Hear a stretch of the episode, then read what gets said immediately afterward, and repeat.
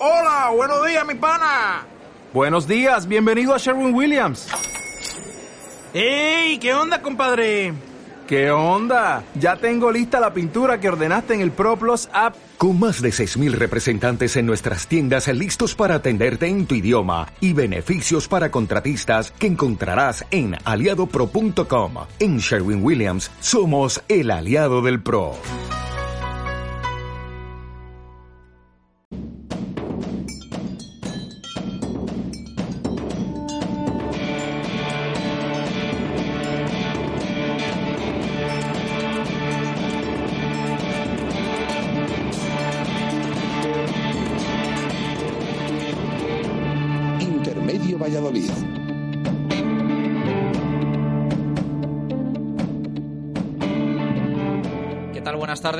Bienvenidos a Intermedio Valladolid de jueves. A esta hora aproximadamente, eh, durante todos los jueves, vamos a tener un programa en Radio Marca Valladolid algo diferente. Media hora de programación local en la que vamos a intentar buscar lo que normalmente no buscamos en nuestro directo Marca Valladolid, que es la actualidad más inmediata. Hoy hemos tenido programa, como siempre, desde la 1 y 5 hasta las 3 y nos ha dejado, pues bueno, sobre todo la noticia de la maldita lesión de Alejandro Alfaro. Ahora no vamos a contar actualidad, evidentemente, si algún día hay que hacerlo, si hay algo que haya que informar de ello, lo vamos a hacer, como siempre eh, acostumbramos a ello en Radio Marca, pero vamos a buscar en Intermedio Valladolid de jueves cosas diferentes. Jesús Pérez Baraja, ¿qué tal? Buenas tardes, ¿cómo estás? Hola, ¿qué tal? Buenas tardes. Y saludo a Pedro Rodríguez, que va a tener muchísimo protagonismo en este Intermedio Valladolid de jueves. Pedro, ¿cómo estás? Muy buenas tardes, encantado de estar aquí. Números e historia, es muy resumidamente lo que vamos a buscar, ¿verdad? Sí, presente, futuro, futuro próximo de la próxima jornada y pasado. Bueno, pues eh, arrancamos media hora de números, media hora de historia, media hora para no perdérsela. Esto es Intermedio Valladolid de jueves. Lo primero, nuestra clase de matemáticas.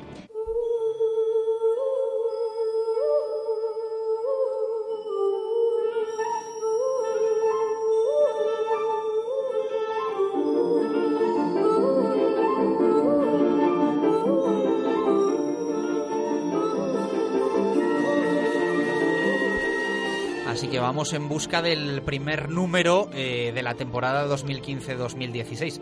Los de la temporada pasada fueron espectaculares, así que ya te aviso que has dejado, Pedro, el, listón bastante alto.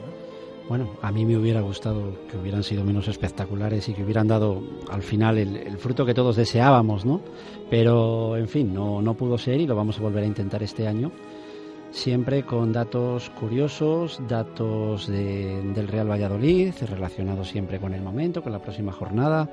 Y espero, espero que os gusten mm, lo que os vamos a contar. ¿Por dónde crees que van a ir los tiros, Baraja, en, en este primer día de programa? Mm, Ha tenido poco tiempo para preparárselo, ¿eh? pero no sé si nos va a sorprender hoy. Pedro siempre sorprende, de eso desde luego. Eh, A ver, estos datos primeros, bueno, el partido del, del Numancia, mm, ahí en la comunidad, ese- esa- esos partidos que, que ha disputado el Real Valladolid últimamente, me imagino que irán por ahí los tiros y sobre todo también ver mm, los jugadores nuevos, lo que pueden aportar y, y los datos nuevos que nos pueden dar de cara a esta temporada. Sorpréndenos todo tuyo. ¿A por qué vamos? Bueno, podemos empezar eh, recordando qué tal le va al Real Valladolid cuando tiene que viajar por la comunidad, efectivamente, como decía Jesús.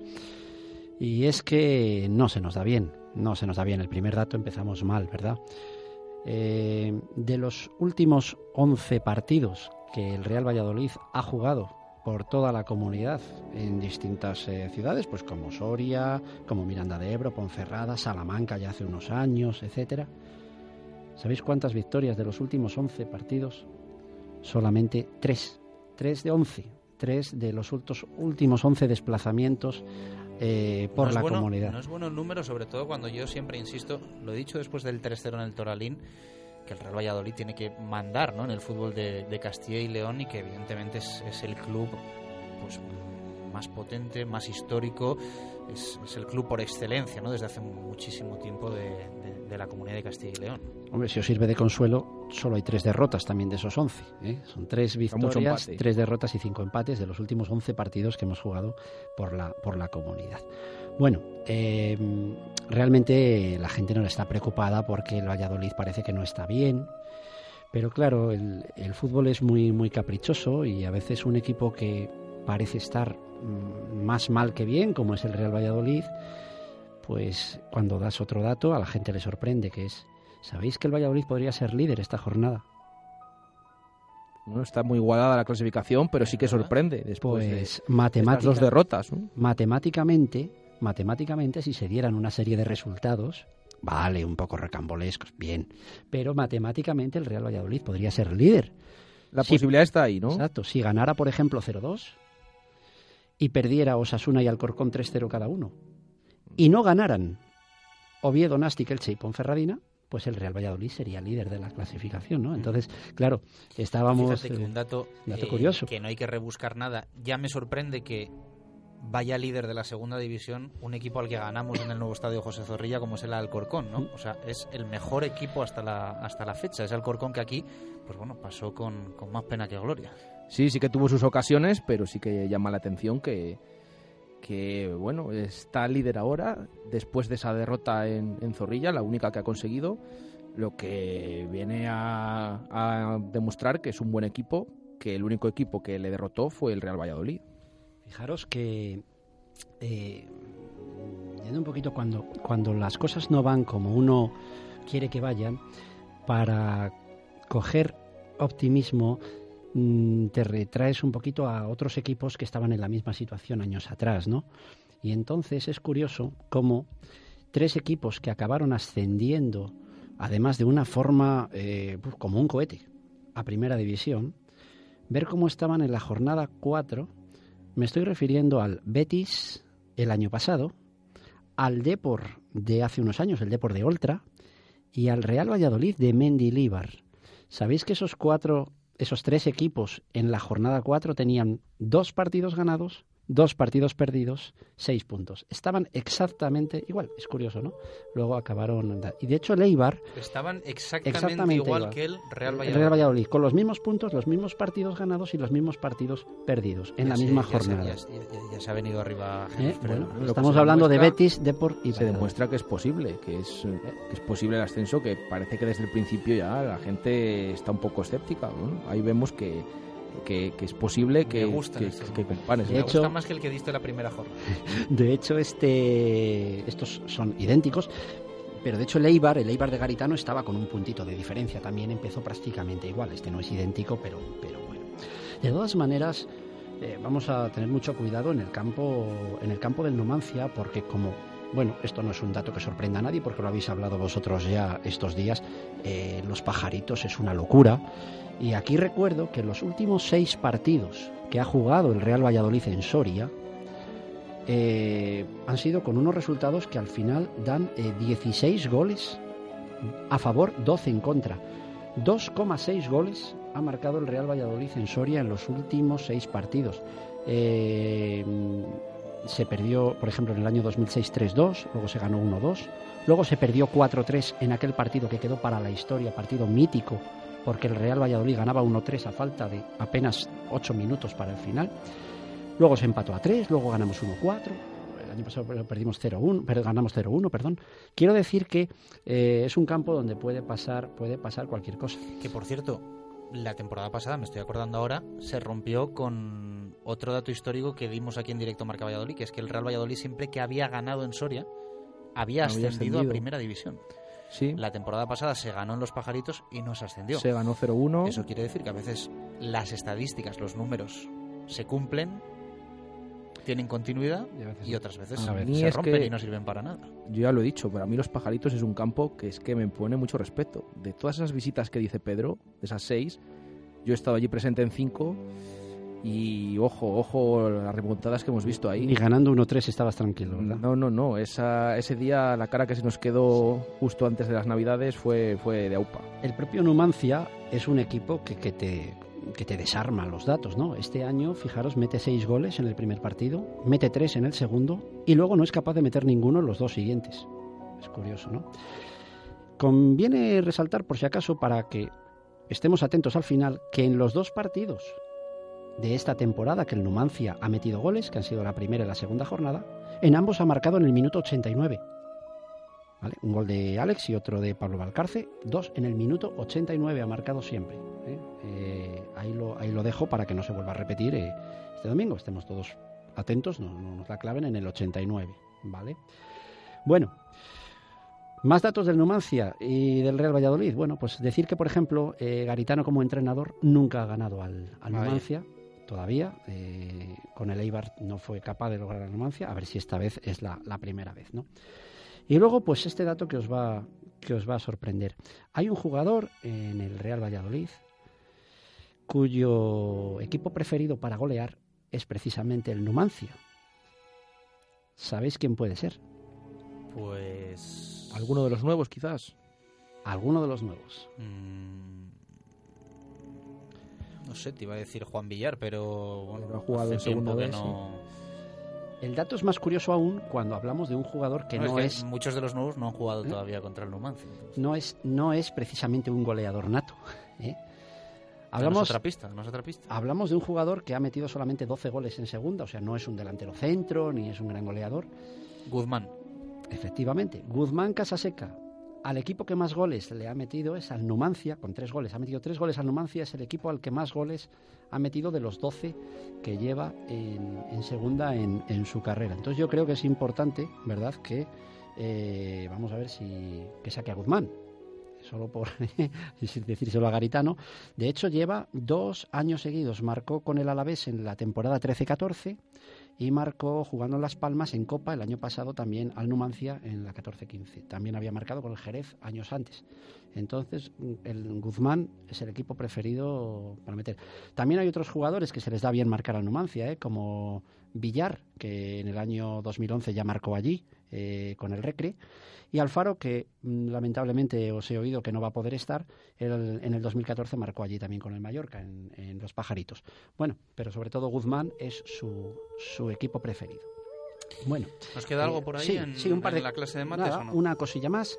Eh, estamos en, la, en el tercer partido de liga eh, fuera de, de casa, sí. ¿vale?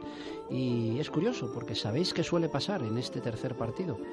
Resulta que la temporada pasada, en segunda división, ¿eh? siempre me refiero, la temporada pasada empatamos en Gijón, fue el partido aquel del 1-1 en Gijón, el tercer partido fuera, donde se lesionó sí. Bien, la temporada anterior en segunda, que fue el año 2011, empatamos también 1-1 en Girona. La temporada anterior, la 2010-2011, empatamos 2-2 en Elche. Y la temporada aquella de Mendilíbar del ascenso meteórico, también empatamos 1-1 en Jerez. Entonces, o sea, que parece que estamos abonados en el- al empate en el tercer partido de liga en segunda división fuera de casa. Yo os pregunto, ¿vosotros firmaríais el empate? Bueno, Chus lo dijo ayer ya en la tertulia. Yo dije ayer que firmaba el empate en Soria para romper un. bueno, yo creo que no pasaría nada por eh, pasar de la derrota al empate como visitante. Creo que es bueno avanzar, ¿no? Por lo menos. Es bueno romper, romper esa racha mm, fuera de casa y además en un campo, ya te digo, que te impone. Mm, Bueno, yo creo que también, como decíamos ayer, depende también de la imagen que del equipo, pero de primeras un empate fuera de casa para romper la racha no estaría mal. O sea, que si firmas. Sí, sí, yo ¿Tú, Chus, también firmas? Yo lo firmo. Bueno, yo no. Yo soy más ambicioso y creo que hay que enlazar victorias seguidas. ¿Te queda algo por ahí? Nada, sí, una simple curiosidad y es que nos vamos a enfrentar al, al único equipo de los 122 que hay en primera, segunda y los cuatro grupos de segunda B que empieza por la letra N. Sirve de, de curiosidad. No hay ningún equipo en, en España en primera, segunda y segunda B que empiece por N, nada más que el Numancia. Tienen esa característica. Y mira que hay equipos, ¿eh? Y mira que hay equipos, 122. Bueno, pues apuntado queda. Eh, cerramos el aula de la clase de mates. Vamos a entrar en otro aula eh, completamente diferente.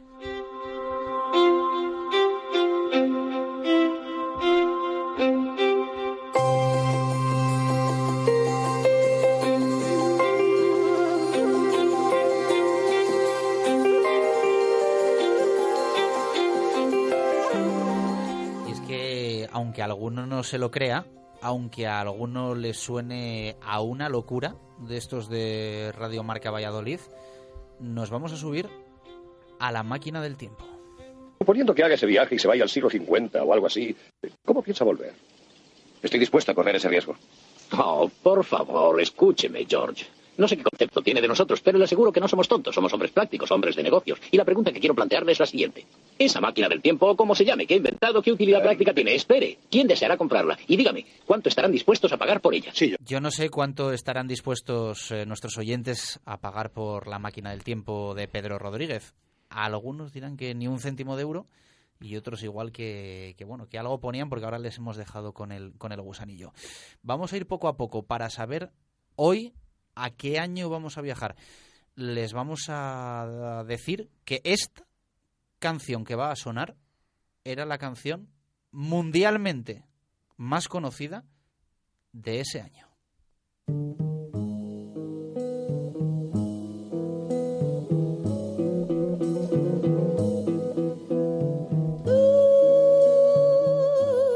No suena nada mal. Eh, Cry Me a River de Ella Fitzgerald. Eh, una canción que evidentemente con el paso de los años mmm, se ha mantenido ahí, que bueno, pues todos los, los amantes de este estilo tienen ahí evidentemente idolatrada. Cuéntanos, ¿a qué año nos vamos en este primer intermedio de jueves? Nos vamos al año 1953. Toma ya. ¿eh?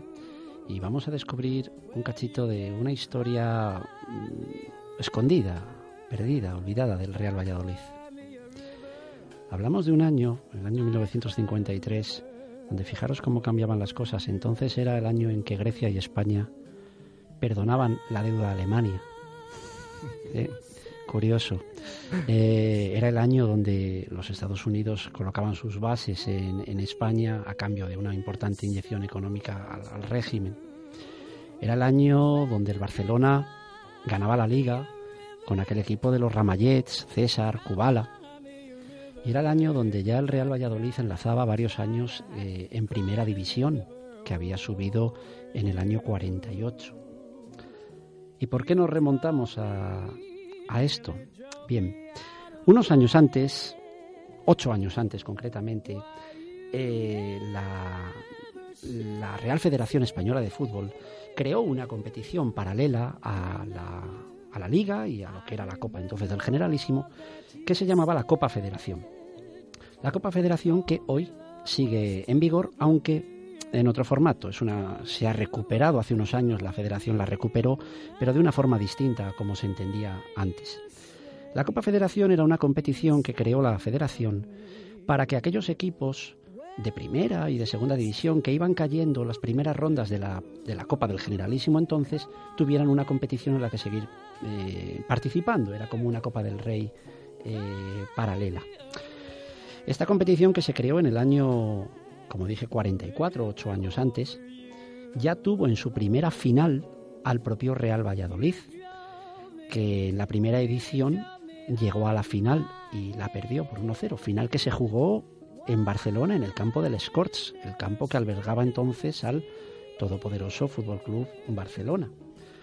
Eh, esta competición se siguió celebrando y en el año del que estamos hablando, el Real Valladolid eh, llega a la final de esta competición. Eh, es una competición que realmente no termina de, de, cuajar en aquella época entre los equipos, que provoca que muchos equipos en el propio transcurso del torneo renuncien a jugarla y se retiran. Eh, bueno, de hecho es una competición que al año siguiente eh, cesaría en su, en su, funcionamiento. Y el Real Valladolid en el año 53 eh, entra en los cuartos de final de esta competición, que es cuando cae en, en Copa. Eliminó al Alavés en cuartos de final. En las semifinales elimina al Jaén. Curiosamente, se tenía que celebrar un partido de desempate para ver quién llegaba a la final y el Jaén se retira y dice que no quiere participar en el partido de, de desempate. Entonces el Valladolid llega, llega a la final. Y el rival con el que nos enfrentamos es el cacereño, el cacereño que el otro día estuvo en Zorrilla, en los anexos, jugando con. Eh, sí. o jugando, no, fue el. el, el fue, perdón, fue, el Cáceres, sí. fue el Real Valladolid el que fue a jugar a, a Cáceres, perdón, pero él fue nuestro el rival que, que, tuvimos. Bueno, pues ese equipo, entonces, el cacereño, eh, también había llegado a la final de una manera un poco sui generis, porque en una eliminatoria quedó exento y en las siguientes eh, renunció. Eh, los rivales que, a los que se tenía que enfrentar el cacereño se retiraron, que eran el Zaragoza, el Valencia y Las Palmas. Se retiraron los tres y entonces el, el cacereño se plantó en la final jugando solamente un partido. Bien, y llegamos al 28 de junio de 1953, que es el día que se celebra esa final. La final se celebra en el Metropolitano de Madrid, eh, en una tarde lluviosa, fíjate que estamos hablando de junio, en una tarde, unas nubes negras que amenazaban tormenta, y realmente en un estadio donde, entre unas cosas y otras, eh, con bastante poca afluencia de público en esa final. Hay que, nos iba a dar estadísticas del Real Valladolid en el ¿Eh? Metropolitano. De hecho, eh, durante el partido cae una tremenda granizada. Al final la tormenta, la tormenta cayó durante el partido. Bueno, ese, ese Real Valladolid tenía un equipo con nombres que pasaron a la historia del club. Estábamos hablando que con mm, el entrenador era Iraragorri.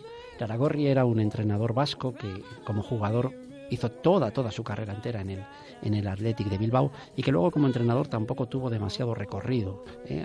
además del, Real Valladolid. Bueno, pues estábamos hablando de un equipo, el equipo de los Aso, Lesmes, Matito, Ortega, La Sala, Coque, o sea, nombres que forman parte de la historia viva del Real Valladolid. importantes. ¿Eh? Nombres muy importantes que jugaron, jugaron aquella final en el Metropolitano entre el Real Valladolid y el Cacereño. Bueno, el partido se transcurre bajo la tormenta que os dije y el dominio del Real Valladolid. En un momento dado el Valladolid falla un penalti, eh, pero luego, casi a punto de terminar el partido, un uno contra uno, el cacereño está a punto de marcar el gol que le hubiera dado la victoria, pero lo falla y se pasa a la prórroga. Y en la prórroga, en la segunda parte, el Real Valladolid marca el gol y se hace con el título de campeón de aquella Copa Federación que existía entonces. Em, este título, de hecho, le entrega una copa a la federación en el propio, en el propio campo, copa que levanta Coque. Em, realmente no ha sido nunca considerado en la historia del Real Valladolid como título en, sí. Em, bueno, hay que tener en cuenta. es la primera vez que oigo hablar de, yo también. De, esta victoria del Real Valladolid, lo tengo que reconocer. Hay que tener en cuenta que la Copa Federación, tal y como hoy está entendida, pues realmente es una copa menor. Hoy es una copa que la juegan los equipos de segunda B, tercera y los que van eliminando. Por ejemplo, el actual campeón es el Real Unión. Eh, bueno, es de entender que a lo mejor no se pueda considerar como título por hoy en día. Lo que ocurre es que eh, en aquellos años, pues lo jugaban. Quizás el motivo, el motivo para que no se considere como título sería en que no la jugaban todos los equipos. O sea, por ejemplo, los que llegaban a, las rondas finales de Copa del Rey no, las, no la jugaban. Pero era una competición que organizaba la federación y que el Real Valladolid fue campeón de ella y me parece un poco injusto que esté olvidada, por eso la queríamos recuperar. Bueno, y le vamos a dedicar una canción y un espacio propio al autor del gol en la final de la Copa Federación, en la prórroga, de hecho. ¿no? Efectivamente. Así suena esta canción que va dedicada a Ricardito.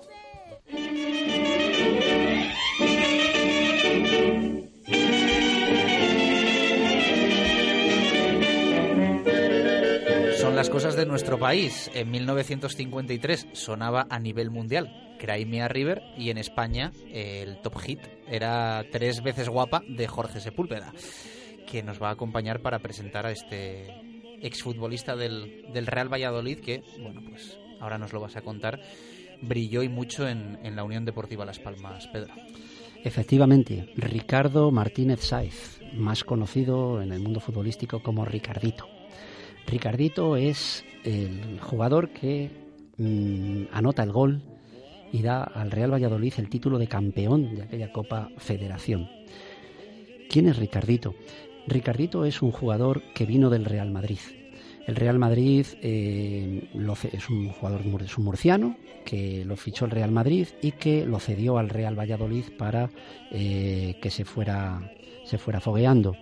Eh, en el Real Valladolid jugó dos temporadas y mm, fueron dos temporadas excelentes.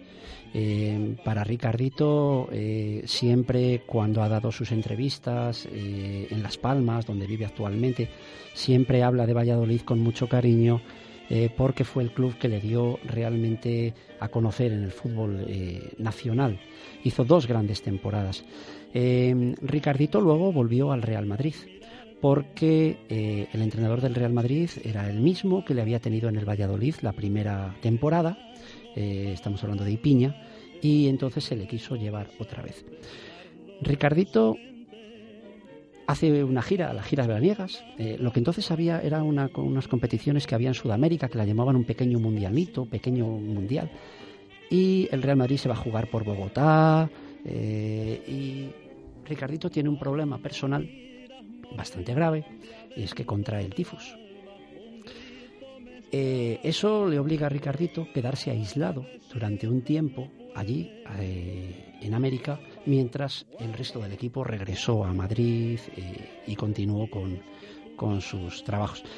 ¿Qué pasa? Pues Ricardito se, de alguna manera se ve cuando vuelve, cuando regresa, se vio un poco fuera ya del ambiente del Real Madrid, no se terminó de, de sentir a gusto allí y eh, Las Palmas, eh, que sabían del gran trabajo que había hecho en Valladolid, fichan a Ricardito para que vaya a Las Palmas. ¿En qué acaba esto? Pues en que Ricardito se convierte al final en un auténtico ídolo en Las Palmas y hoy en día Ricardo Martínez es Ricardito pues es uno de los jugadores ilustres de Las Palmas, como aquí hablamos de Coque o aquí hablamos De, nada. Eh, Ricardito acaba estando siete años consecutivos en Las Palmas, donde marca casi 40 goles, eh, donde tiene partidos históricos que forman parte de, la historia de, Las Palmas, eh, pues como el partido de las langostas. todos los aficionados canarios conocen el partido de las langostas porque en un partido contra el Atleti de Bilbao las langostas que venían de África se metieron en el campo, llenaron el césped, se llenó de, aquellas langostas o cigarras y entonces eh, aquel partido pasó a la historia y Ricardito fue el héroe de aquel partido. Y bueno, pues Ricardito mm, tiene esa, ese punto en la historia del Real Valladolid, aunque solo estuvo dos años, de ser el jugador que marcó aquel gol que le dio aquel título que nunca ha sido reconocido como tal para el Real Valladolid. Bueno, pues casi nada. Eh, aquí estamos. Este, nos ha llevado la máquina del tiempo a 1953, Baraja. Espectacular. Hemos conocido la Copa Federación, hemos conocido a Ricardito. Yo estoy alucinando, de verdad. Imagínate lo que nos queda por delante en estos jueves de intermedio. ¿eh? Tiene muy buena pinta. Hoy hemos conocido a Ricardito, no sé a cuántos podemos conocer y descubrir cosas que, que no sabíamos, como que el Real Valladolid tiene realmente otro título, aunque no se considere como tal, pero Oye, muy, curioso. aprendas de fútbol y también de música. ¿Sabes qué canción competía con tres veces guapa de, de Jorge Sepúlveda? Que ahora, claro, escuchando la hora de fondo me he dado cuenta porque se llama Tres veces guapa la canción. Eh, esta canción competía con Tres veces guapa. Mira, mira, mira. Sorprende.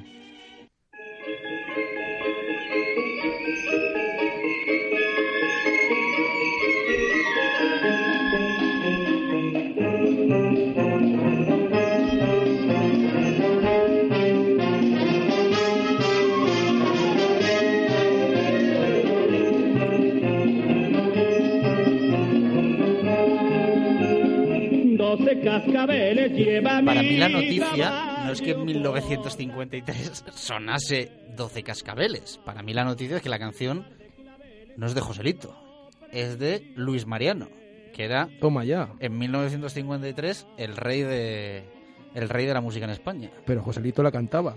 Yo creo que se la apropió, ¿eh?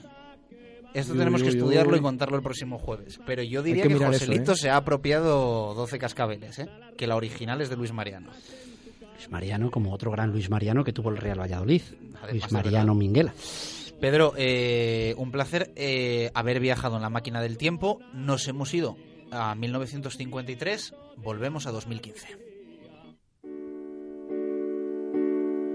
Llegó el momento de apagar las luces de neón, sentarnos a sintonizar el viejo transistor Y hasta aquí este intermedio de jueves que al menos yo he disfrutado mucho con él. Mm, espero que les haya gustado a nuestros oyentes. Es algo diferente que queremos hacer en Radio Marca Valladolid. No sé si nuestros oyentes prefieren escuchar otro tipo de radio, pero bueno, nosotros hemos querido darle un toque ahí para transmitir esos números que bueno, pues nos, nos hace ilusión contar porque son cosas curiosas y yo creo que conocer la historia del Real Valladolid también para dimensionar lo que es este club eh, nunca está de más siempre gusta y estoy convencido que a nuestros oyentes también. Yo ya estoy pensando la semana que viene, el próximo jueves, con, con, la historia con la que nos va a sorprender Pedro. Seguramente sea una tan bonita como esta. Trataremos de, mm, bueno, de unas, unas veces serán historias más antiguas, otras más recientes, que historia es igual la de hace 10 años que la de hace 50, evidentemente, y bueno, trataremos de, de recordar este tipo de cosas que puedan gustar a la gente. Gracias Pedro, gracias Jesús, eh, gracias a nuestro técnico Pedro. Nos escuchamos mañana en directo a Marca Valladolid, eso de la una. Adiós.